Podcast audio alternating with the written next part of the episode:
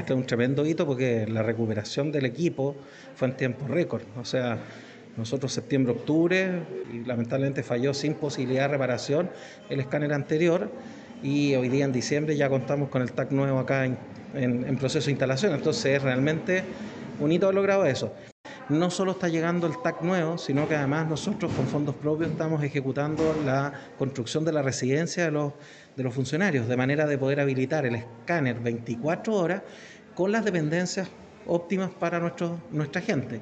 Y así también el servicio está resolviendo cómo habilitar incluso el, el personal y darnos los cargos para poder habilitar todo. Entonces es un tema que lo atacamos integralmente.